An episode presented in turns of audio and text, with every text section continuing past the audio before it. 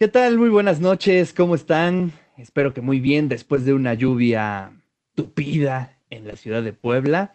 Pues ya estamos en un capítulo más de este programa que lleva por nombre Nueva Normalidad, Diálogos desde la UAP. Y bueno, pues como ustedes saben, cada semana eh, estamos haciendo llegar distintas discusiones, distintos temas que son de interés, eh, eh, interés general en esta eh, pandemia, en este confinamiento que estamos viviendo todas y todos. Mi nombre es Ricardo Cartas, un gusto poderlos saludar a través de esta eh, plataforma de Webex y que se reproduce en eh, el Facebook de Radio Guap Puebla, Tehuacán, Chignahuapan, además de la Vicerrectoría de Extensión y Difusión de la Cultura. Así es que hoy vamos a hablar sobre la sexualidad en el confinamiento. Bueno, pues vamos a ver qué, eh, experiencias, qué eh, narrativas se pueden dar en torno a este tema y me gustaría mucho presentar a mi panel del día de hoy. Presento con mucho gusto a la psicóloga Adriana González Piña. ¿Cómo estás, Adriana? Qué gusto saludarte. Hola, muy bien, feliz de estar aquí y, y, por la invitación, hablando de temas que estoy segura que no solamente a mí, sino a todos los que están aquí presentes, todas, pues nos interesan. Así es. Muchas gracias, Adriana. Marco Polo Pérez, ¿cómo estás, Marco? Muy bien, muy bien. Este, muchas gracias por la invitación, Ricardo. Antes de otra cosa, saludos a mis eh, compañeros de panel y pues nada, aquí contribuyendo con esta, con nuestra máxima casa de estudios y con estas transmisiones que seguramente, como ya dijeron, va a ser del interés de, de, muchas personas. Y también está con nosotros, gracias Marco, y también está con nosotros José María Velázquez. ¿Cómo estás, José María? Qué gusto saludarte. ¿Qué tal? Buenas noches. Eh, muy, eh, eh, muy orgulloso, muy, eh, me siento honrado de estar compartiendo el foro y de estar en Radio WAP, mi alma mater. Yo hace, en aquellos tiempos, según San Mateo, yo egresé de la UAP, de psicología de la UAP. Así que es mi alma mater. Muy bien. Bueno, pues vamos a entrarle ya de lleno al tema, porque la verdad es que es un tema, híjole, muy, muy, muy complicado, complejo. Vamos a como recrear la atmósfera de lo que estamos viviendo, ¿no? De pronto se hizo la gran pausa, de pronto alguien nos suspendió, o algo más bien suspendió nuestro ritmo de vida, y nos dijeron que nos debíamos de quedar en nuestras casas para algunos magnífico, para algunos, para muchos, en una situación bastante compleja. Pero de toda esta complejidad existe un factor que es importantísimo en nuestra vida, que es la sexualidad. La sexualidad que se vive desde, pues prácticamente desde niños, desde adolescentes, adultos, eh, en todos los eh, segmentos de, nuestras, de nuestra vida se vive la sexualidad en, distintas, eh, en distintos niveles y en distintas circunstancias.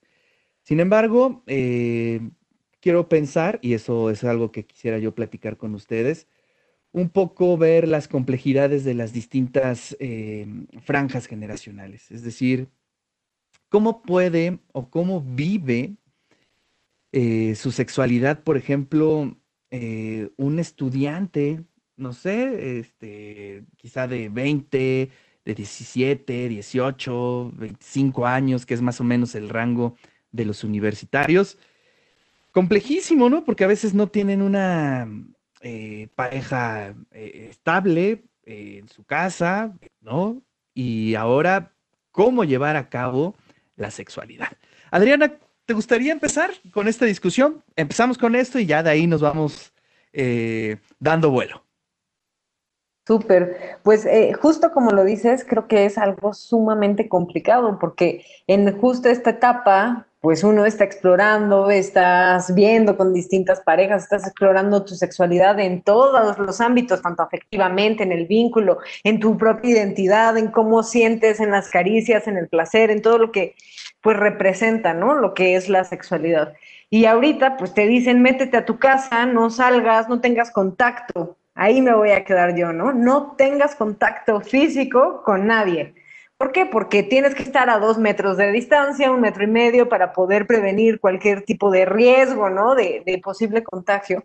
pero muchas veces la sexualidad, y ya hablando de la parte erótica, la parte de actividad sexual, como lo pensamos la mayoría, pues implica ese contacto físico, implica el acariciar, implica muchas veces el besar, ¿no? Yo creo que les preguntaría a todos y todas si han tenido algún encuentro erótico en donde no haya estos besos o esta cercanía o que estén o que tengan un encuentro erótico a un metro y medio de distancia, porque también se vuelve algo bastante complicado.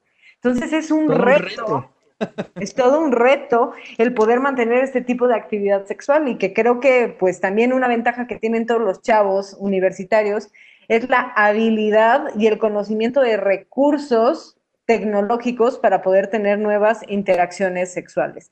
Y además, más educación sexual de la que se tenía muchísimo antes y mayor permisibilidad al uso de juguetes sexuales, al uso del sexting, a muchas otras cosas que creo que pues en los adolescentes puede ayudar. Ya en otras etapas de la vida, eh, tal vez no. Creo que eso, eso es algo bien interesante. Creo que mm, eh, por ejemplo, mi generación o un poquito las de atrás, somos las que más padecemos este confinamiento, porque efectivamente creo que los adolescentes son muy hábiles en ese sentido, ¿no? Yo no tenía ni por aquí eh, idea de todas las aplicaciones que hay para juguetear sexualmente y son una maravilla, interesantísimo, ¿no? Muchísimo, eh, desde hay, juguetes sexuales, ¿no? Que ya se usan a distancia con una aplicación y que pues esto te puede favorecer estos encuentros hasta incluso por las aplicaciones de citas, ¿no? Que ahorita pues no te puedes ir a encontrar, pero que puedes utilizar estos juguetes pues como una cita, una telecita, y después poder utilizar este tipo de tecnologías que pueden ayudarnos a poder generar este tipo o esta sensación de contacto y de, y de interacción. Wow, pues este, la verdad es que si lo hubiéramos leído en alguna novela de ciencia ficción, pues a lo mejor nos la hubiéramos creído, pero ya vivirlo, ser testigo, este, está muy loco, ¿no, Adriana?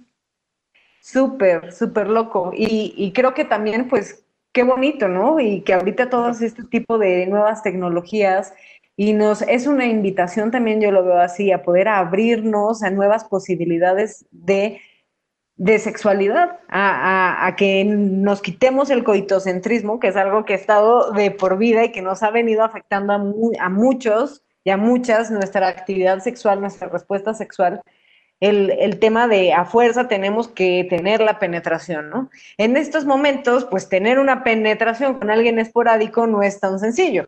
Entonces, es una invitación a poder tener y ampliar todas nuestras conductas sexuales y yo lo veo desde ese punto de una manera maravillosa, pero también veo el riesgo de perder el contacto, ¿no? El, las caricias, todo lo que genera ese vínculo, porque al final acariciarnos, besarnos, tocarnos genera miles de neurotransmisores en nuestro cerebro que nos va a hacer sentirnos, uno, muchísimo mejor con nosotros mismos, pero también mucho más vinculados con el otro. Y ahora no puedo tocarte, no puedo acercarme, no puedo besarte. Ah, es un tema bastante complejo. Es muy complejo. José Moría, ¿qué opinas? ¿Has tratado este caso? ¿Has eh, llevado casos de adolescentes en este confinamiento? ¿Qué tal? Bueno, a ver, eh, hay una o dos cosas que me llaman mucho la atención y que me encantan. Me estaba yo riendo porque son ideas tan acertadas y tan padres que pueden ayudarnos a entender cosas. Hace rato decías, este, si lo hubiéramos leído en un libro de ciencia ficción, yo tiene un ratito tiene un ratito que, eh, que estoy recordando en las transmisiones que hago este, a Isaac Asimov. Isaac Asimov eh, tiene un cuento en el que la gente debido a la lluvia radioactiva anda con una pantalla de cuarzo, andan las personas viendo si va a llover ácido y tienen este, ropa especial para que, y tienen ropa especial para que no, la lluvia ácida no les haga daño. Y entonces dice Isaac Asimov, debido a que todos están viendo su pantalla, se tropiezan entre ellos. y esto es de 1949. Ese es uno. Y dos, hay otro cuento, El fin de la eternidad, en donde un, un, muchacho, un hombre está escribiendo, está pidiendo cosas por la computadora y llega alguien a tocarle la puerta y él se espanta y dice, y dice, oiga, este, ¿y tú quién eres? No, pues vine a conocerte, pues tú me has pedido cosas. No, no, no, no, no, vete, yo no, yo no quiero estar contigo me estás haciendo daño, vete de aquí. Y lo que maravillosamente dice Adriana, hay una o dos cosas que, están, que van a pasar. El hambre de piel, es decir, las ganas de contacto, que bueno, en los libros básicos de psicología social, eh, en los libros básicos de psicología social está el experimento de los changuitos estos que en un, en un changuito de, le dan una mamila y en el otro changuito no le dan de comer, pero está felpado. Entonces se abraza al changuito, ¿no? Entonces, vaya, el hambre de piel va a ser mucho. Y lo otro, bueno, aparte los jóvenes, los adolescentes que ahorita están viviendo esto, pues eh, ya no solo el contacto con una pareja, sino lo que dice eh, Naif, Yeya acerca de la pornografía en sus libros, ¿no? Se está baratando la pornografía, o sea, Brazers, de verdad, no es que yo consuma mucho, pero resulta ser que, resulta ser que ya da descuentos, porque está subiendo casi como Amazon.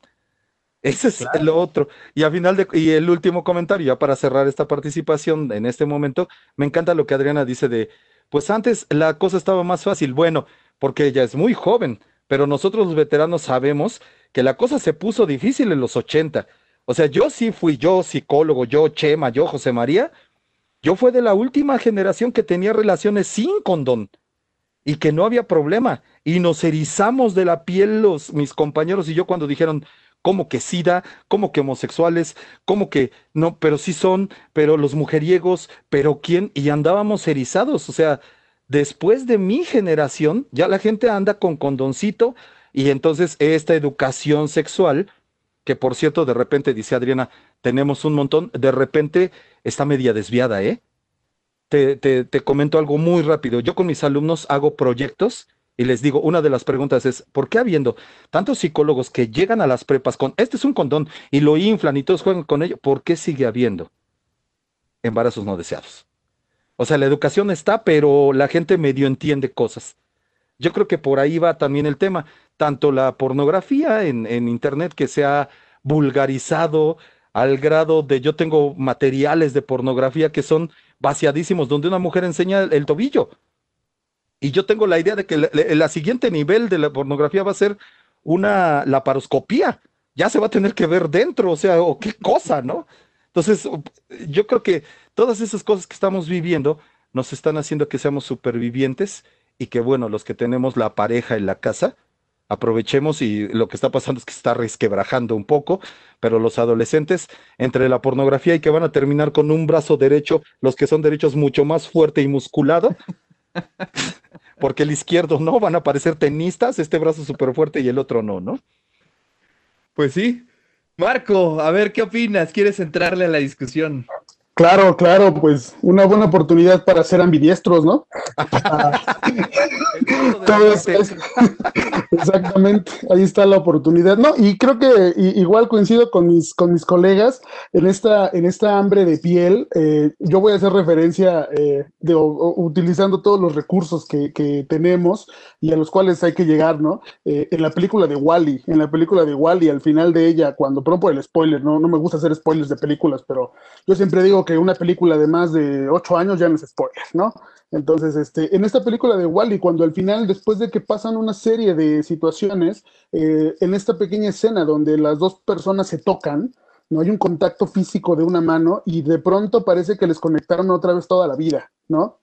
Porque evidentemente estaban en una situación en la cual eh, la distancia, el distanciamiento, eh, el no, el estar conectados a otro tipo de eh, pantallas, otro tipo de recursos, los hacía irse alejando y enfriando, ¿no? Y la sexualidad es algo de lo que ancestralmente, históricamente, es lo más golpeado, es lo más este, atacado, se tiene que adaptar. Afortunadamente, la sexualidad se va adaptando a todos estos cambios, ¿no? Como ya bien dijo este José María, pasamos de una etapa hippie, del amor libre, y de cuál protección, ahora no solamente una protección en cuanto a barreras físicas, ¿no? Eh, me refiero a, métodos anticonceptivos o a métodos de barrera, sino incluso hasta saber la historial de la persona, porque ya no sabes con qué tipo de psique te estás metiendo, ¿no? Y, este, y eso realmente pues hace que, eh, se vuelva esto un reto, ¿no? Eh, me vino ahorita a la mente que escuchaba a, mis colegas hablar eh, esto de la reactancia psicológica, es decir, muchas personas cuando se les habla de una nueva normalidad y de cómo la sexualidad va cambiando, pues les cuesta, se enojan, dicen, no, pero ¿por qué no? Y si no se quieren poner un cubrebocas, mucho menos se van a poner un condón. Entonces, en ese sentido, eh, dicen, bueno, yo no quiero ser, yo quiero ser diferente. Tanto me dicen que lo haga que no lo voy a hacer, ¿no? Tanto me, me, están reafirmando la idea de que tengo que hacer esto, pues ¿cómo ves que no quiero porque quiero ser diferente, etcétera, etcétera. Y esa situación, pues, evidentemente, eh, nos lleva a tener este tipo de, afortunadamente, este tipo de debates, de, de espacios donde podemos hablar de eso, porque yo creo que las personas están ávidas, y aunque tal vez no lo sepan, de, escuchar ese tipo de, comentarios. Claro. Oigan, eh, bueno, bien lo dijo eh, José María, eh, cada generación como que tiene ahí una carga cultural, le toca vivir mm, pues ciertas cosas, ¿no? sí, yo me acuerdo, yo soy generación X, ¿no? Y bueno, pues el fantasma del VIH nos perseguía a todos lados y eso nos llevaba a conformar una forma o formas Em, de, erotismo, de cómo emplear nuestra sexualidad. Y esta generación pues va a estar impactada de una forma tremenda por este confinamiento, por el surgimiento de este virus. Eh, sin embargo, veo algo interesante, no sé qué opinen, pero esta generación la veo eh, muy parecida, por ejemplo, a los jóvenes japoneses están eh, muy relacionados con los fetiches, con los robots, con toda esta vida digital. Eh, no sé qué opines, eh, Adriana, sobre esta situación. Uy, sí, totalmente. Creo que estamos acercándonos a una vida similar a las conductas sexuales que se tienen en Japón, ¿no? Sin embargo, algo me llama muchísimo la atención de la cultura japonesa en cuanto a la sexualidad hay personas que pagan solo por acostarse y ser abrazados, ¿no? Entonces, esta parte afectiva es algo sumamente importante para la cultura japonesa, pero también en general para la sexualidad. No nada más el metesaca, ¿no? La actividad sexual como tal, sino eh, esa parte de contención, cariño, otro tipo de caricias que tienen que ver con esto. O incluso pagan porque les hagan cosquillas, ¿no? En, en los oídos y con esto pueden llegar a orgasmar. Entonces, tienen un tipo de sexualidad muy diversa, pero también es la cuna de los juguetes sexuales, ¿no? Ahí está la tecnología, está toda esta parte que propicia muchísimo la autoestimulación y la masturbación. Y es algo que hemos visto que al menos ahorita en este tiempo, pues es totalmente recomendable porque es una de las vías sexuales en donde tenemos menos riesgos. Entonces empezamos a utilizar los juguetes, empezamos a, a acoplar una vida sexual de regreso hacia nosotros mismos. Y que creo que esto es muy importante porque también este periodo nos ha ayudado a reconectar con nosotros. Y ya hablo a nivel emocional, a nivel psicológico, a nivel espiritual y también a nivel sexual. En México, la sexualidad era vivida de manera compartida. Yo estoy impactada de la cantidad de personas que vienen a la consulta en donde no conciben una sexualidad individual. Para ellos la sexualidad siempre tiene que ser compartida. Entonces creo que esto también ha sido una ventaja en poder regresar a nosotros mismos y poder darnos las riendas de, esta sexualidad sin quitar que también pues se van a ir generando una diversidad de conductas o se van, se van a ir aceptando por ir adaptando nuestra sexualidad a este nuevo eh, ambiente, ¿no? Eh, algo que ustedes decían que me llama mucho la atención es esta parte del VIH, ¿no? Que, que estaban mencionando y, y, que al final, pues es hasta ahorita, hace algunos pocos años que se genera pues todos estos medicamentos, vacunas que pueden hacerlo indetectable. Pero mientras tanto, todo tuvo que ver con un cambio de conducta sexual, con una adaptabilidad a, hacer cambios a nivel individual y que creo que es algo que puede estar sucediendo y va a comenzar a suceder también en el tema del confinamiento. Desde el vivir una sexualidad más estilo japonés, y al rato ya todos vamos a tener nuestras mangas, ¿no? Por aquí. O, con nuestros fetiches, empezar a explorarnos también, porque la, manera de que una cultura se haga fetichista también tiene mucho que ver con qué tanto me doy yo el permiso de explorarme y conocerme y poder descubrir que me excita. Y el tener que parar y vivir la sexualidad para ti mismo, pues te llega un momento en el que dices, bueno, ya siempre de la misma manera, con el brazo derecho, ya tengo aquí el brazo enorme, como decía Chema, Está la, la, otra parte de decir, bueno, también necesito romper ese, esa monotonía, esa rutina en la sexualidad individual para poder empezar a abrir todas estas partes. Oye, Adriana, pero además de todas estas, eh, de todo este rediseño que pues prácticamente va a sufrir de manera transversal toda nuestra sociedad, eh, ¿qué efectos físicos y psicológicos eh, puede tener esta transformación de nuestra sexualidad? Pues mira, yo pensaría, ¿no? Eh, que se iban a reducir las infecciones de transmisión sexual, que iba a estar, ¿no? Porque todos no hay metidos. Y cuando voy investigando, porque a mí me encanta estar viendo las investigaciones, pues no, o sea, apenas las últimas de Valeresti y de Risoli, sacan que no, que no ha habido una reducción en las infecciones de transmisión sexual, las conductas de riesgo siguen exactamente igual y la clamidia, gonorrea y sífilis, bueno, están exactamente igual que en el año pasado para estas épocas.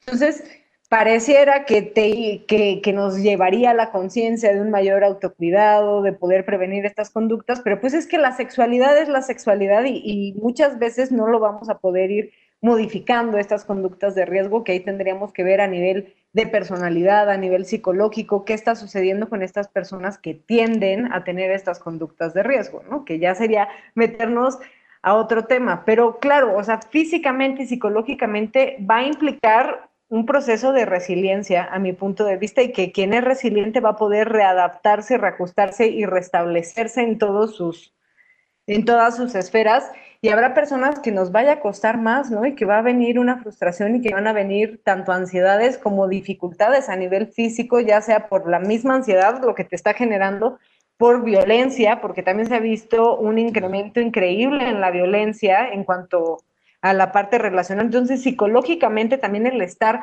aislados en el mismo lugar con las mismas personas empieza a generar dos vías, ¿no? Así lo veo yo. Sí, o bueno, tres, puede haber muchas, pero una, si mis relaciones eran positivas, estaban fundamentadas con comunicación, asertividad, pues al revés, nos va a acercar más y nos vamos a sentir más vinculados. Pero si ya de por sí veníamos alfombrando ciertas cosas que no podemos llegar a acuerdo, nuestras interacciones son de violencia, pues esto le está subiendo el volumen a toda esta parte de dificultades. Entonces, afectación psicológica, sí, el estrés, la ansiedad, segurito que van a estar ¿no? Eh, continuamente. Y el estrés y la ansiedad tienen una repercusión súper importante en la respuesta sexual. Lo vemos con eyaculación precoz, anorgasmia, disfunciones eréctiles. O sea, nuestra respuesta sexual se ve afectada por el tema en el que estamos viviendo. Uf, híjole, bastante complejo. Y a eso precisamente quería yo eh, ir en esta segunda parte del programa. Bueno, ya cubrimos un poco eh, la sexualidad entre pues, chicos, chicas, universitarios, adolescentes, pero ahora nos vamos pues ya a los más maduritos, ¿no? A los que muchas veces estamos ya este, arrejuntados o casados o casadas. Pero bueno, dentro de ese mundo hay muchos demonios. ¿no? Muchos demonios que, eh, pues finalmente cuando teníamos la puerta abierta, pues les abríamos la ventana y se iban los demonios por aquí, por allá, pero ahora no. Ahora conviven los demonios con nosotros y eso está, híjole, durísimo. Ya lo decías muy bien, este, Adriana, la violencia. La violencia que se está ejerciendo contra las mujeres es tremenda, está subiendo de una forma exponencial. Está, bueno, estamos en la era de lo exponencial. Todo está elevándose en temas exponenciales. Pero también algo que es importante es que están aumentando los embarazos. Porque también las mujeres no pueden dar un seguimiento a, eh, a todos sus métodos anticonceptivos. A ver, estamos ante un escenario complejísimo. ¿Qué podrías decir ahí, Marco Polo? Ok, pues mira, eh, como bien lo mencionas, y esta es la parte, digamos, preocupante también, ¿no? Eh, vamos pasando diferentes maneras de expresar el erotismo, como bien lo mencionabas, ¿no? Los adolescentes, con una cierta apertura a las cuestiones tecnológicas, pero también hay un sector muy importante, ¿no? Eh, podríamos dividirlo tal vez en las parejas que incipientemente comenzaban y que ahora tal vez lo único que sufren es la distancia porque no pueden irse a ver, porque no pueden tocarse, eh, lo que ya mencionábamos, pero están los otros tipos de parejas, los que viven juntos, los que de alguna manera, como bien lo mencionabas, eh, al momento de haber un demonio, eh, la cotidianidad, el trabajo, el salir, los hacía, hacía hacer sobre que esto se fuera un tanto llevadero, ¿no? Llega un momento en el cual se cierran las puertas y dices, todos estamos aquí juntos ahora, ¿no? No hay escape, tal vez la pareja no tenía maneras de organizar eh, tiempo, los nos agarró a todos por sorpresa de alguna forma, entonces eh, empiezan a darse eh, el caldo de cultivo propicio para que salgan este tipo de situaciones que desafortunadamente, como también lo mencionabas, merma ¿no? en la vida sexual. Yo recuerdo mucho que cuando era niño, veía yo las noticias que decían, en tal zoológico se logró que naciera un jaguar, un pandita y algo, ¿no? Y a mí se me hacía así como que, ¿qué tiene de especial? ¿No? Todo el tiempo están naciendo eh, animales solamente que ahí lo que no entendía o no sabía era el confinamiento. Era muy difícil que las parejas tuvieran relaciones, tuvieran encuentros y entendimiento en el confinamiento. O sea, el confinamiento es este cáncer que de alguna forma, al no ser entendido, al no ser bien llevado, al no ser de alguna forma este, bien estructurado eh, el hecho de poderlo llevar, nos eh, termina siendo un problema tanto en la pareja, ¿no? Porque como bien mencionábamos, eventualmente esto va a cambiar, eventualmente volveremos a salir ante esta nueva normalidad y de alguna forma eh, tendremos que voltar atrás y ver si realmente nuestras prácticas eh, eran buenas. No solamente digo en todo, ¿no? Consumo, eh, producción y sexualidad, ¿no? Y esta es la oportunidad para que de, a partir de, de este momento, pues reintegremos, reconstruyamos y deconstruyamos mucho de nuestras maneras de, relacionarnos tanto con el otro como con nosotros mismos, porque como bien mencionábamos, ¿no? El autoerotismo, bueno, ahorita debería ser esa situación en la cual la persona tiene la oportunidad de conocerse, de saberse, de probarse, ¿no? Eh, eh, tenemos mucho miedo a muchas cuestiones que todavía la sexualidad tiene, y ya no se diga en pareja, ¿no? Todavía en pareja, eh, yo recuerdo casos de consultantes que decían, es que mi pareja quiere intentar esto, pero yo tengo miedo porque eso me hace ser una persona enferma, me hace, o sea, ya sabes, ¿no? Etiquetas, cosas que de alguna forma están... Exactamente, se, desvirtúan, ¿no? Y que ahora de alguna manera es la oportunidad de muchas cosas. Pero si no se sabe llevar, si no se sabe entender esto, sí, desafortunadamente, eh, como ya lo mencionabas, los índices de violencia eh, intrafamiliar están a la alza. Eso también es motivo, evidentemente, de consulta junto con la cuestión jurídica, pero que de alguna forma, al tener este tipo de, de situaciones, de, pláticas, pues, eh, intentamos darle luz a, esa parte de la sombra, ¿no? Porque desafortunado o desafortunadamente, como se quiera ver, este tipo de confinamiento ha hecho eso, le ha puesto luz a muchas sombras que se tenían. Eh, José María, ¿qué opinas? Ahí estoy. Bueno, hay, varios puntos. Uno que hace rato me, este, me emocioné con lo de la masturbada, yo creo. Y este, y bueno, algo que decía Adriana, increíble que se me pasó también yo. Eh, fíjate que esto, esta en teoría nueva normalidad tiene que ver con el descubrir la no penetración. Porque nosotros, eh, los generación X, haz de cuenta, tú y yo, este, pues pensábamos, ¿no? Solo sexo, solo es penetrar. Y la ternura, y, eh, el contacto de la piel y el te amo, ¿dónde está? Esa es eh, una primera. Otro, lo que también Adriana decía maravilloso, es la novela. Necesitan echarse la novela El Palacio de las Bellas Durmientes, del Premio Nobel de 1966, Kawabata. Él habla de esta costumbre de los japoneses de ir a dormir con una mujer joven. Entonces te mantiene en vilo la novela acerca de esto, ¿no? Bueno, la invasión de, de, los otaku, la invasión del K-pop, hace que tengamos, y sobre todo los jóvenes, que tengan este modelo de que las prácticas sexuales de los japoneses son las mejores. Lo que ustedes decían acerca del fetiche, bueno, van a empezar, eh, y va a ser muy cierto acerca del acariciar los pies en cuanto aprendan más acerca de esto, ¿no? Y, entonces vamos a descubrir otras. A final de cuentas, eh, mi, maestro, mi amigo Juan Luis Álvarez Gallú, que en paz descanse, él decía, la sexualidad es un, un pasillo con muchísimas puertas. Hay gente que se dedica toda su vida a abrir puertas, hay gente que se dedica a decir, voy a abrir esta puerta y aquí me quedo. Y la sexualidad ahora. Esta, a mí no me gusta nueva normalidad porque, como te decía, ¿no? Pues con el SIDA pasamos a otra cosa, pasamos a cuidarnos de otra manera, ¿no? Cuando empezaban las ideas estúpidas acerca de te voy a inyectar sangre con SIDA y que con eso asaltaban a la gente. O sea, tendríamos que ver que esas ideas medievales marcaron mucho de nuestra, de nuestra cultura y que ahora se está marcando por otro lado.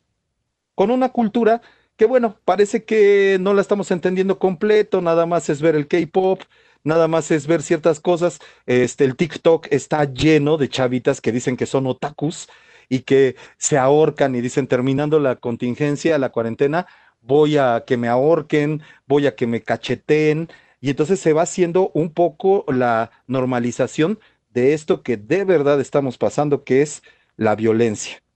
Ahora, cuando yo en, las terapias, a veces por videollamada y a veces aquí en presencial, yo trato, yo siempre le digo a la gente, a ver, este no fue violento o ella no se volvió violenta de ahorita, ¿eh? Esto ya venía. Lo que pasa es que, como muy bien, dice Adriana, estaba alfombrado. Y lo otro, pues bueno, tendríamos que estar acostumbrados, como eh, yo mucho tiempo fui a dar cursos a Campeche y ahí siempre me decían, no, bueno, es que después de un huracán te quitan la luz, te quitan todo, nada más te dejan las hamacas y a los nueve meses ya se llaman, el niño se llama como el huracán. Ajá. Entonces aquí va a haber ahorita Brian Scovidio y ya Cuarentena. Y van a ser este, hijos de la cuarentena, de que pues, ¿qué hacemos? Pues vamos a picarnos el ombligo. Bueno, no precisamente el ombligo, ¿no? Pero la cuestión importante es que esto, los seres humanos, de todas maneras somos resilientes. Y Marco dice algo importantísimo. Esto se va a acabar. Y nosotros vamos a salir. Pero ¿cómo vamos a salir?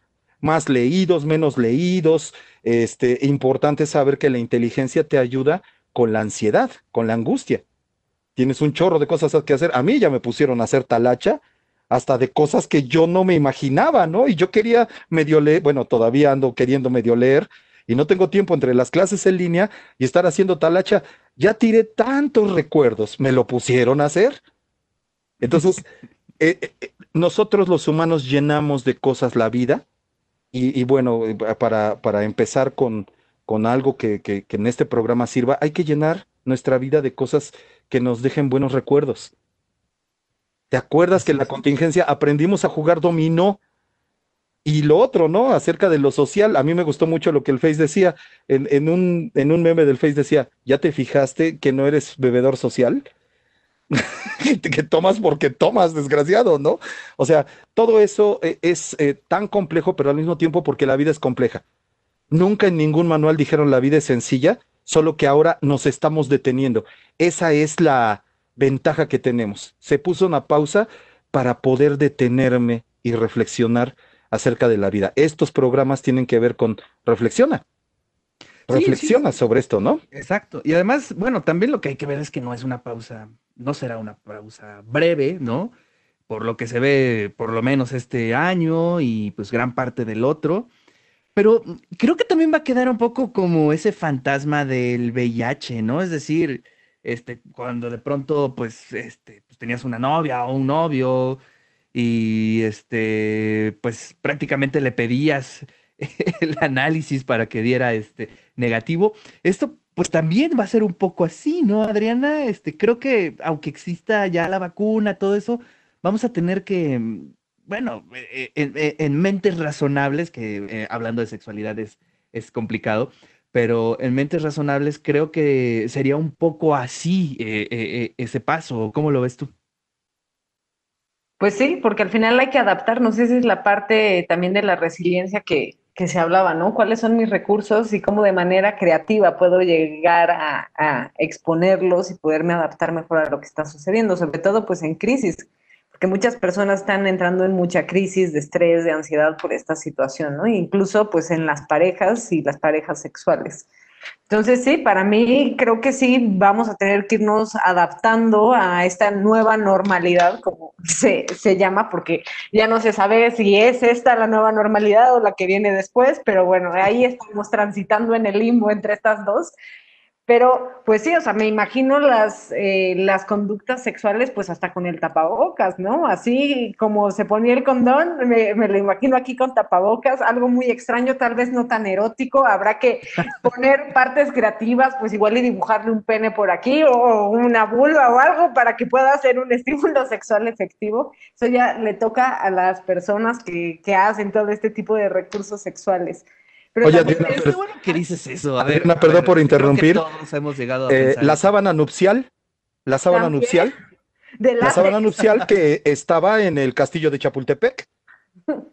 Esa sábana en donde era toda la sábana para cubrir el cuerpo y nada más un hoyito bordado. Ah, sí, claro, claro. O sea, ahí está, ¿no? Perdón por interrumpir. No, no, no. imagínate, no, por favor, no, es un retroceso de no sé cuántos años, por favor, ojalá que no.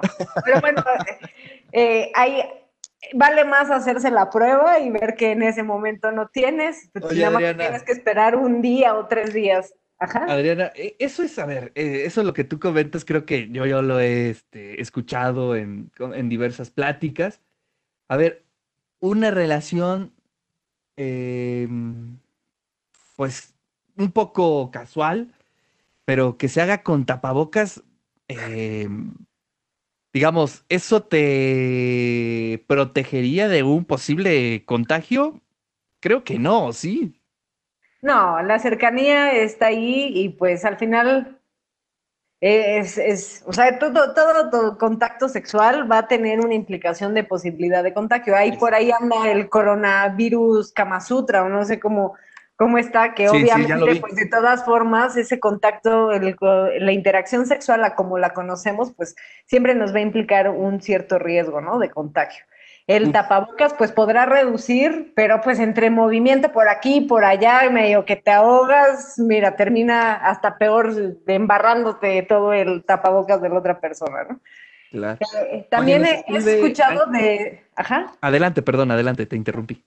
He escuchado de sábanas de látex que están haciendo, ¿no? Por ejemplo, para ponerlas, las pones y después las tiras y, ya hay este tipo de protección. Pero pues es que es un poco complicado hablar de este tipo de interacción sexual que, conocemos sin quitar el riesgo de contagio. Yo creo que pues la mejor manera de protegernos es la misma que se tomaron hace muchos eh, no tantos, pero muchos años con cuestión de las infecciones y cómo ha venido estando desde preservativos hasta también tener parejas estables, no tener tantas parejas, porque al momento que tienes más parejas, pues aumenta el riesgo de contagiarte, ¿no? Entonces, también, ¿qué precauciones tienes que tener con las parejas esporádicas? Que son preguntas ahí que yo creo que muchas personas dependiendo en qué tipo de relación se vive, ¿no? Imagínate quienes tienen amantes, pues ahorita el tema de las amantes y los amantes está también fuerte quienes tienen relaciones abiertas, poligamia, se viven así, también pues no está siendo tan sencillo, porque cómo te confinas, ¿no? En, en, este tipo de sentidos. Ahora sí ya me cayó, dime, ¿qué vas a decir? Sí, sí, interesante. No, un poco esto, lo, nos escribe Angie Figueroa y dice, sexóloga Adriana, ¿qué consejos podría dar a la población de jóvenes universitarios para incrementar su salud sexual tanto con ellos y ellas mismas y en pareja? Pues un poco la masturbación que ya venimos diciendo, ¿no? Yo creo que aquí también Chema y Marco me pueden, eh, pueden comentar al respecto. Yo diría masturbación, juguetes sexuales, el tratar de tener parejas estables, que, que tus parejas sean un círculo pequeño, ¿verdad? Que no, que no se estén viendo con otras personas. Si son varios, pues casi comunas y pueden hacerlo. O también implementar estos otros medios de videollamadas, de tener citas, ¿no? Igual están aquí por la aplicación ya se conocieron, el, prolongar un poco más esos encuentros físicos, pero pueden tener citas, así como ahorita pues nos estamos viendo nosotros, ¿no? Eh, el sexting, los chats sexuales también son eh, recursos que pueden tener y, que pueden cuidar también de su salud sexual en estos momentos. Estas son las que se me ocurren a mí ahora. Claro. Pues fíjense, ya estamos casi acabando el programa, se nos ha ido como agua, estamos a unos 15 minutos de acabar. Pero quiero ahora que me cuenten un poco, porque finalmente la sexualidad es todo un tabú. Se diga lo que se diga, todavía sigue siendo un tabú, ¿no? Hay cosas que solamente se sabe, eh, la persona que lo está experimentando. Pero eh, ustedes eh, pues tienen oportunidad de entablar esos diálogos con sus pacientes, con la gente. ¿Qué es lo que han visto de estos cuatro meses a la fecha? ¿En qué, en qué ha cambiado la sexualidad eh, de manera general, sin entrar en cosas específicas? ¿Cómo se están comportando ahora las mujeres? ¿Cómo los hombres? ¿cómo, cómo, cómo se está desarrollando esta sexualidad, pero también qué problemas o qué complejidades está presentando eh, eh, en sus consultas. Eh, ¿Quién quiere empezar? Marco, ¿quieres empezar? Claro, claro, muchas gracias, este, Ricardo. Pues yo le llamo esta etapa, bueno, nada más antes, un pequeño paréntesis, ¿no? Para antes de comenzar. Afortunadamente, ahorita que escuchábamos sobre lo que se viene, eh, algo que nos caracteriza como especie, yo creo que es el hecho de ser creativos, ¿no? El hecho de buscarle la manera, de encontrar la forma, y si no es la tecnología, debe ser otra situación, pero de que vamos a encontrar la manera de volvernos a tocar y de volver a estar juntos y de volver a hacernos a sentir eh, vivos, eso va a suceder. Esperemos, y ahí es donde entra esta cuestión de la creatividad, que mis eh, colegas estarán de acuerdo, no se puede entender la sexualidad sin esta parte de la creatividad, y algo que caracteriza la sexualidad específicamente, pues es eso. Regresando a lo anterior y sin desconectar mucho la respuesta, eh, es esta etapa a la que yo, le llamo, perdón, como la de la trinchera, es decir, la gente va a terapia, por lo menos mis, consultantes, en esa situación en la cual eh, la trinchera yo lo concibo como ese lugar en donde se refugian y vuelven a cuestionarse todas estas situaciones que, con las que tienen que ver con ellos, ¿no?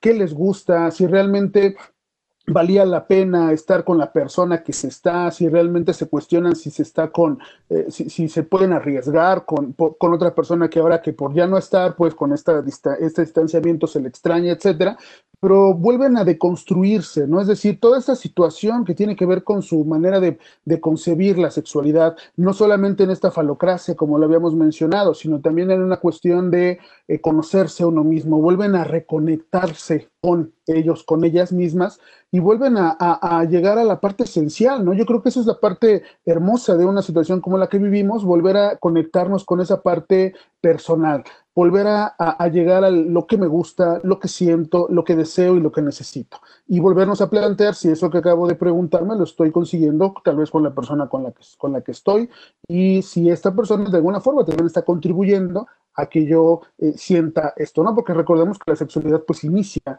eh, en lo particular y se comparte con las personas, con la persona con la que estamos. Y, y, eventualmente, por lo menos les repito, las personas con las que yo he tenido oportunidad de consultar, eh, tienen esta, pues no vamos a poner esta crisis existencial, porque de alguna forma así es, ¿no? Pero se vuelven a cuestionar eso y yo creo que eso es bueno, ¿no? Porque realmente necesitábamos tal vez de esta pausa, no es de la mejor forma, obviamente, pero ahorita que mencionaba este José María con, con, las aportaciones literarias, también me vino a la mente el libro de José Saramago, de las intermitencias de la muerte, donde un día ¡pum! La muerte no existe, la muerte deja de existir. Pues ahora imagínense que lo mismo pasó, solamente que en lugar de la muerte, lo que hoy se nos prohibió fue tocarnos, fue estar cerca, ¿no? Y entonces entramos en esta cuestión crítica en la cual afortunadamente para mí y para mis colegas como terapeutas, pues tenemos este trabajo, tenemos chamba y la gente lo que nos va a, compartir es eso, ¿no? E, ese regreso a la trinchera, ese regreso a, a lo esencial y yo creo que ese es un buen punto de partida para volver a salir eventualmente a esta nueva normalidad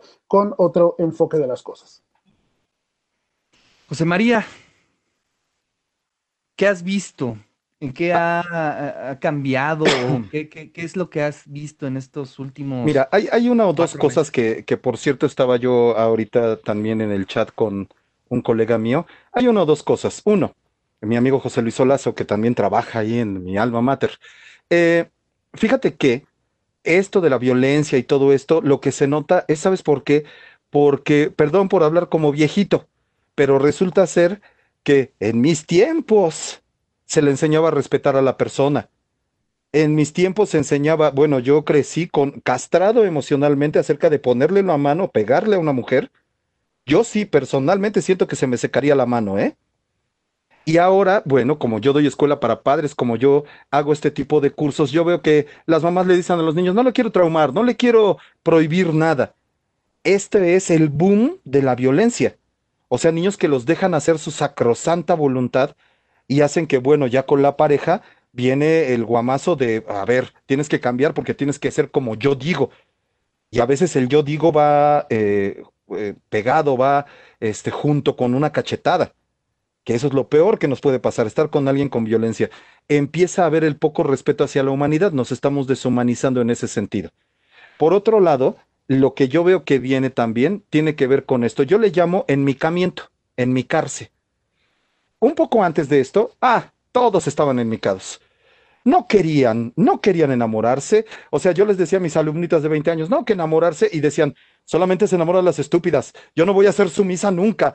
Yo no me voy a enamorar. Yo no soy tarada. Ajá. Eh, que es lo típico, se enamoraban de un patán que las trataba con la punta del zapato, ¿no? Eso es así, regla de la vida y entonces querían no mostrar sus sentimientos. Veníamos hace ocho meses de un montón de gente que no quería mostrar sus sentimientos. No quiero llorar, no quiero demostrarle que, que, lo quiero, que lo amo, no quiero. Entonces se detiene todo y entonces ya empezaron los mensajes de yo te quiero.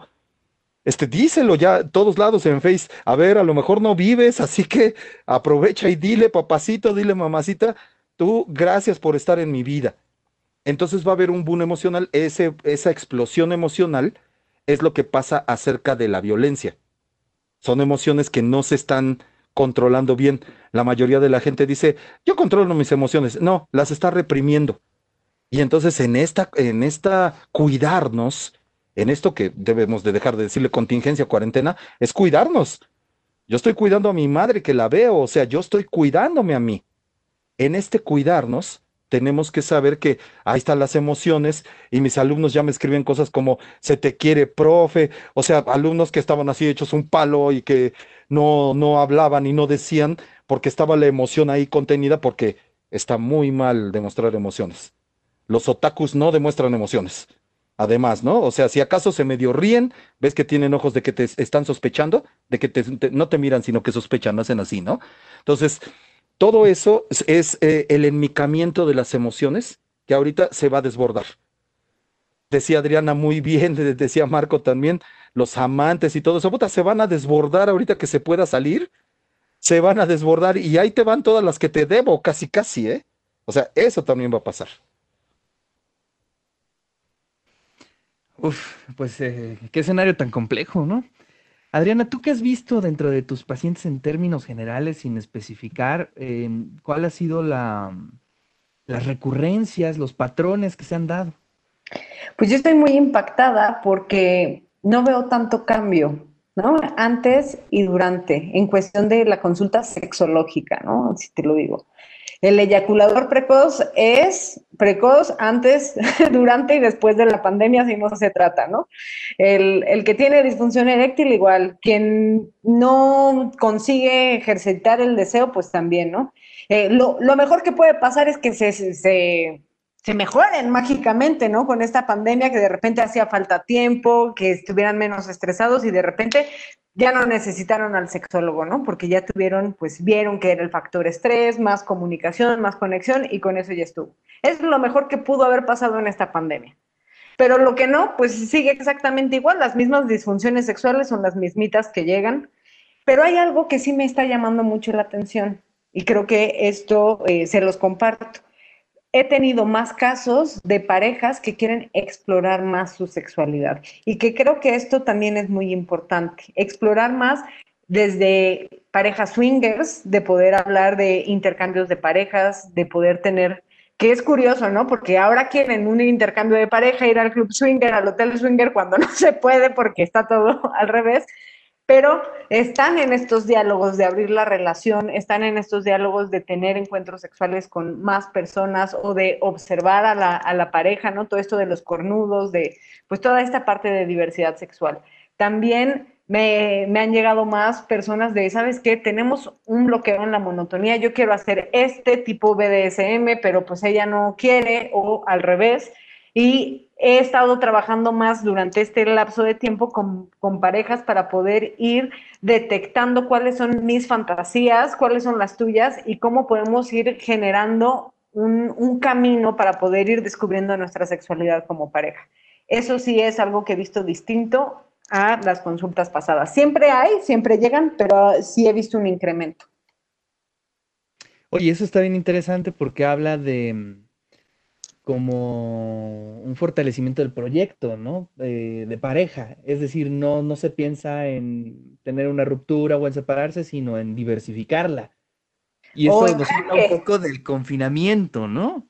O los pone en jaque de, ahora sí ya, ¿no? Quiero hacer más diversidad. Ya llevamos todos los cuatro meses de estar aquí haciendo el misionero en la cama a las ocho de la noche todos los domingos, cerrando la puerta para que los niños no se enteren.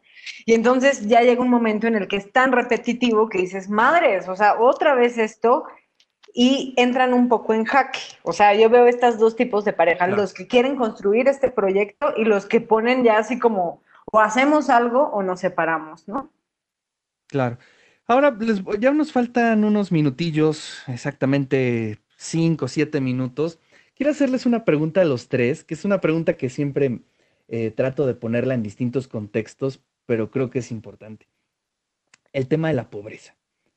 Eh, si bien eh, este virus le da a cualquier persona, ¿no? de forma transversal, eh, en los sectores eh, más pobres se padece de forma distinta, ¿no? Es decir, si vives en una casa con dos habitaciones y viven 10 personas, ¿no?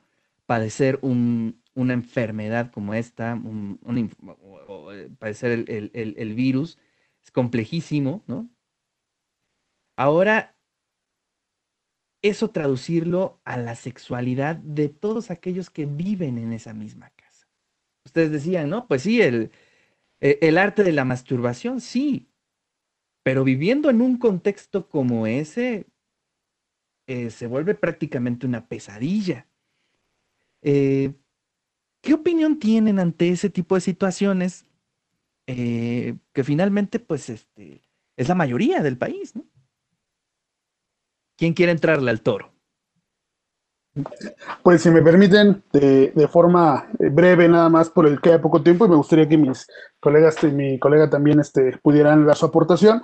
Eh, de manera breve, yo creo que esa es una de las características de esta eh, situación en la cual nos encontramos. el, el, de alguna forma, evidenciar lo que es la inequidad, lo que es la desigualdad, lo que es el hecho de vernos no en la misma situación. En el ámbito educativo no todos estamos en la misma situación, ¿no? Eh, no todos tienen la conectividad para las clases virtuales, no todos tienen, no tienen los recursos para poder seguir su preparación académica. En la parte laboral exactamente igual, hubo personas que pudieron quedarse confinadas teniendo una seguridad económica y otras que tienen que salir a buscar este, el recurso. Y en la parte de lo sexual igual, eh, hubo, hay personas que pues tienen eh, de alguna forma acceso a una, incluso a la privacidad, que, en ese sentido pues es importante para poder autoerotizarse, etcétera, y hay quienes eh, eventualmente tienen que buscar otras formas, y la pobreza en el sentido que como lo menciona Ricardo, pues sí, ha, ha, ha, salido a evidenciar, ha evidenciado esa situación que desafortunadamente la educación sexual también se ha visto rebasada, es decir, eh, está pasando esa cuota, ¿no? Es decir, ¿sabes qué? No se está llevando a cabo una buena educación sexual a nivel eh, básico, a nivel este, medio superior, bueno, y a nivel superior, evidentemente, cuando, por ejemplo, pues ustedes saben, la materia de sexualidad es una materia que se da solamente en la facultad de psicología, ¿no? Es una materia que debería ser tronco común en todas las, en todas las facultades de la universidad e incluso más adelante y de alguna manera buscando eso, ¿no? El hecho de, buscar estos eh, recursos para poder eh, compensar esta situación social, porque pues sí, evidentemente, así como en otros temas que también se dan en sexualidad con respecto al aborto, por ejemplo, pues sí, no es lo mismo una mujer que aborta con características eh, sociales y económicas de una y de otra, ¿no? Lo mismo pasa en esto. La sexualidad no es, no es de la misma forma y es chamba nuestra, ¿no? Como profesionales de la salud también que nos consideramos, pues contribuir a ir, eh, digamos, reduciendo esa, esa brecha este, con respecto a la desigualdad. José María. Hay, hay, una o dos cosas. Fíjate que, bueno, y desde hay una película increíble que se llama Feos, Malos y, y este, Pobres, es italiana, en donde viven así. Este, y parece mexicana, te lo juro. O sea, en una cama duermen quién sabe cuántos. Y el hombre lleva una prostituta y la mujer, la esposa, está ahí en esa misma cama. Eh, nos enseña cosas que de todas maneras, de todas maneras nos damos el chance. Viviendo en un cuarto, siempre alguien se despierta en la madrugada a tocarse. siempre se encuentran tiempos, siempre hay formas.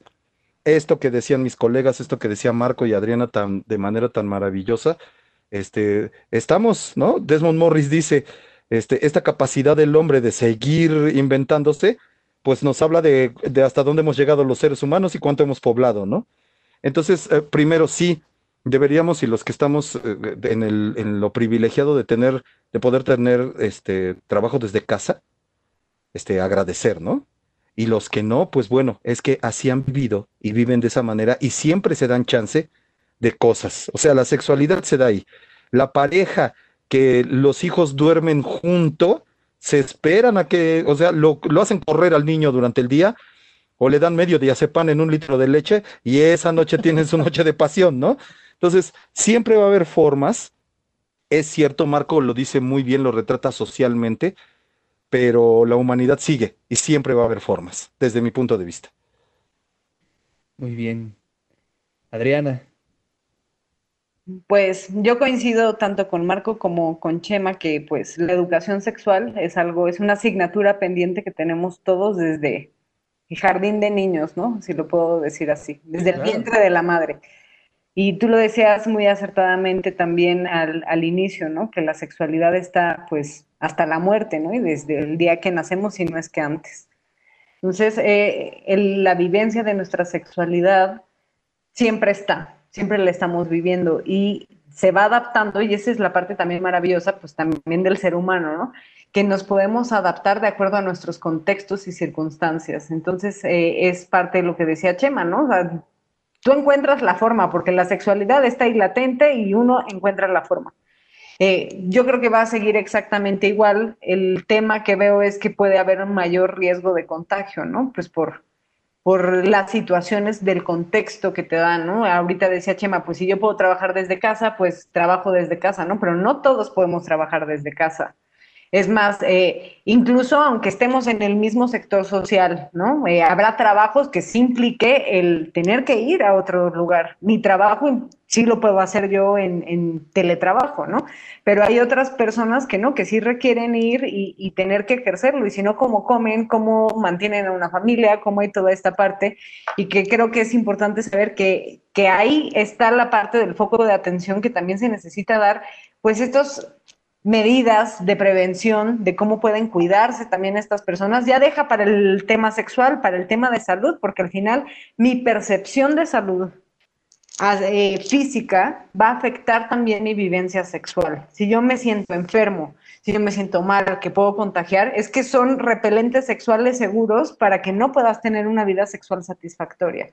Entonces, para mi punto de vista, vamos a adaptarnos, sí, pero sí necesita haber un foco de atención, de prevención y cuidado, sobre todo para el tema de salud física, emocional, en, eh, pues en personas que tal vez no tienen tantos recursos. Y lo mismo para la prostitución, ¿no? Porque muchas veces la prostitución también es un recurso que se genera para poder obtener este dinero o también para poder como un servicio que, que está allí y también pues todas estas personas que están en este ámbito, en este oficio, que ya no me meteré al tema de trata, porque un tema es la trata y otro es sexo que, que, quieren, ¿no? Eh, también es un, tema, ¿no? En qué lugares van a tener las relaciones sexuales, qué cuidados pueden tener, las uñas que, que a veces les encanta traer, pues tendrán que quitarse estas uñas, nada de y nada de, de todo este tipo de cosas temas mucho más estrictos desde bañar al cliente, bañarte tú, tenerle el acto sexual, después volverte a bañar, o sea, se vuelve un tipo de sexualidad pues más controlada. Ojalá fuera así, pero yo veo que también pues en las circunstancias sociales en las que estamos, incluso en la prostitución, estas diferencias que, que existe, porque hay prostitución que, que, que, es pagada mucho mejor, que se pueden tener todos este tipo de requerimientos o incluso hacer prostitución a distancia por webcams, pero también hay otro sector en el cual no es así y que también es una población de mucho riesgo porque al final ese es su trabajo. Y creo que ahí también pues se requiere mucho apoyo y, guía y asesoramiento y los recursos para poder tener pues este tipo de oficios. Y bueno, pues sí, lo que es un hecho es que el escenario que estamos viviendo es muy complejo, eh, pero afortunadamente nuestra especie tiene en el ADN esa capacidad de transformarse, ¿no? esa capacidad de, proponer nuevos escenarios, nuevas formas ante cualquier actividad y creo que la sexualidad es una de ellas. Yo les agradezco un montón, pero un montón que hayan aceptado estar aquí en este programa. Gracias, Adriana. En verdad eh, eh, fue muy interesante todos los comentarios que hiciste. Adriana, en verdad, eh, te mando un fuerte abrazo. Marco, también muchísimas gracias. muchas, muchas gracias por compartir tu tiempo. José María, muchas gracias. Y bueno, pues este, estaremos ahí al pendiente. Quizá más adelante podamos hacer un programa para un poco pues evaluar, ¿no? Eh, con ustedes como especialistas, cómo ha sido eh, la sexualidad en este confinamiento y esperemos que ya pronto vuelva a ser lo que era antes o mejor, ¿no? Que eso es eh, lo ideal. Gracias. Gracias, gracias, querido. Fue un placer, un orgullo y un orgasmo intelectual estar con ustedes. Igualmente, muchas gracias a todos. Gracias a todas. Yo nada más puedo decir por dos a lo que dijo Chema. Bien. Cuídense, les mando un fuerte abrazo. Gracias, saludos a todos, buena noche.